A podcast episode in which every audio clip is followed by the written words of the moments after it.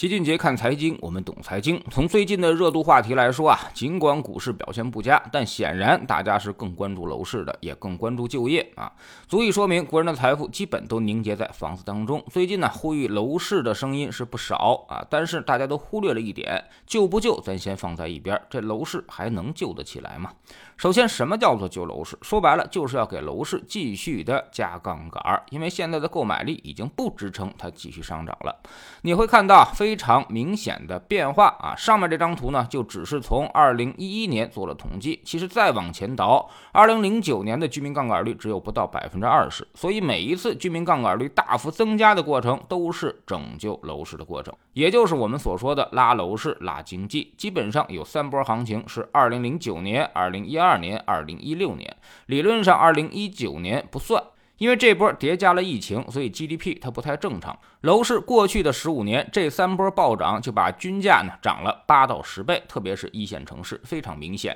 而破坏力最大的其实就是二零一六年这一波，不但涨价去库存，还棚改货币化。原来楼市它再怎么涨，也都是一线城市的灾难，而自打二零一六年之后，就变成了全国的灾难。其次，到了二零二一年之后，你会发现杠杆率啊，那么基本上就不再增加了。有两个原因，一是我们彻底认清现实，开始了房住不炒；二是居民端杠杆率啊，那么其实也确实加不上去了。至于二零二二年底的杠杆率反弹，那主要是因为收入下降导致的，只是短暂现象啊。实际上，今年居民端一直还在努力的去杠杆，大家都在排队还房贷。至于为什么，大家心里肯定比我清楚啊，实在是没有信心了。所以现在问题就变得非常清晰，要想救楼市，就得继续给楼市加杠杆，加杠杆。呢有两个方向，一是房地产企业继续加杠杆，比如某大再让他借个几万亿出来，但这个显然不现实，谁也不敢承担这个后果。那么只有第二条路，继续给居民端加杠杆，但现在已经是百分之六十多的水平了，这还只是全国平均水平啊。重点的一二线城市甚至已经到达了百分之八九十的水平啊，这已经是极大的风险先兆。现在唯一还能加杠杆的地方，恐怕就是一线城市的那些中高产或者是富人，但。如果一线城市再加杠杆，一个是会让金融风险大幅提升，另一个呢就是二三四线城市的购买力全都会转移到一线城市，这样其他地方就更是卖不掉了。所以我们才一直提到一线绝不能放开限购、限贷、限价，否则后果会不堪设想，会让其他地方的债务压力更大，库存更严重，甚至直接出现一些债务暴雷的问题。而今年之所以成立金管局，最重要的任务就是化债、化解风险，不能让房地产这个雷炸掉啊！希望整个楼市软着陆。啥叫软着陆？说白了就是尽量的卖到个人手里，而不是一把怼给银行。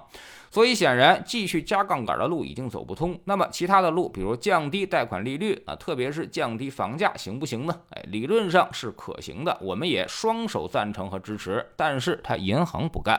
降低贷款利率意味着银行最优质的核心资产啊，个人住房按揭贷款全面收入下降，会直接影响银行的利益，所以他打死也不同意。特别是降存量。并且总在用金融安全的问题威胁。至于降房价，银行说可以啊，那你房地产公司、开发商和地方城投就得给我补充抵押物。举个例子，原来你两万一平米，把你手上的几百套房子都押给了银行，拿到了抵押贷款。那现在说你想降到一万五去销售，那么你就得给我补充百分之三十的抵押物上来，要么呢你就多给百分之三十的房子和土地啊，要么你就还我百分之三十的资金。你猜开发商和城投们怎么想啊？正是因为他们缺钱，才要降价卖房。但如果降价，马上就会被银行催债而破产。所以越是缺钱，他就越是不敢降价。你看现在那些开发商敢降价的，反而都是万科和那些央企们。那么严重缺钱的那几个，他是绝对不敢降价的。所以这些全都拧不在了一块儿，这就导致了楼市政策也出现了左右为难。与楼市低迷让经济缓慢复苏相比，旧楼市导致的债务风险更是我们不。不能承担的啊，所以很难再救，顶多也就是安抚一下银行，再降降利率罢了。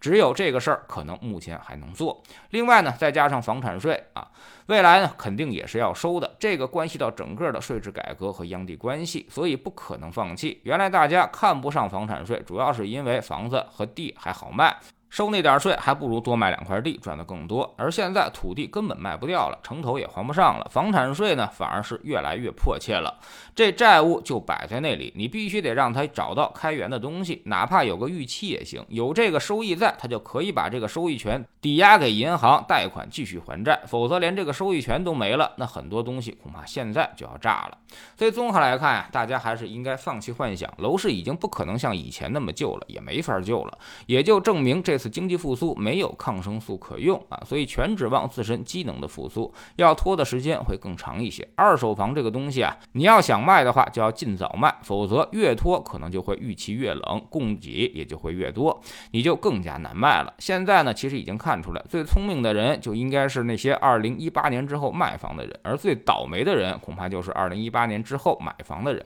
但站在二零一八年的角度来看呀，大家依然是擦肩而过、虎到傻逼的。在齐俊杰看财经的 APP 上，我们现在每天早上给大家加了一场直播，叫做奇观晨会，每天九点半开始，在 APP 下面点击那个直播按钮就可以收看了。把每天早上的开盘情况跟大家继续讨论讨论，也是对早上话题和当前市场热点做一个话题性的延伸。知识星球齐俊杰的粉丝群和我们的 APP 其实并不冲突，如果你想实时和我们互动，可以加入知识星球齐俊杰的粉丝群，我们每天都有投资课程回答大家的提问，给出大家的一些配置建议。如如果你只想安静的学习，成体系的了解我们的课程和我们的投资思路啊，我们已经通过视频课堂、怀旧教室的形式，给大家录制了看行业、讲策略、讲宏观等等课程，欢迎大家过来体验一下。我们总说投资没风险，没文化才有风险，学点投资真本事，从老齐这里开始。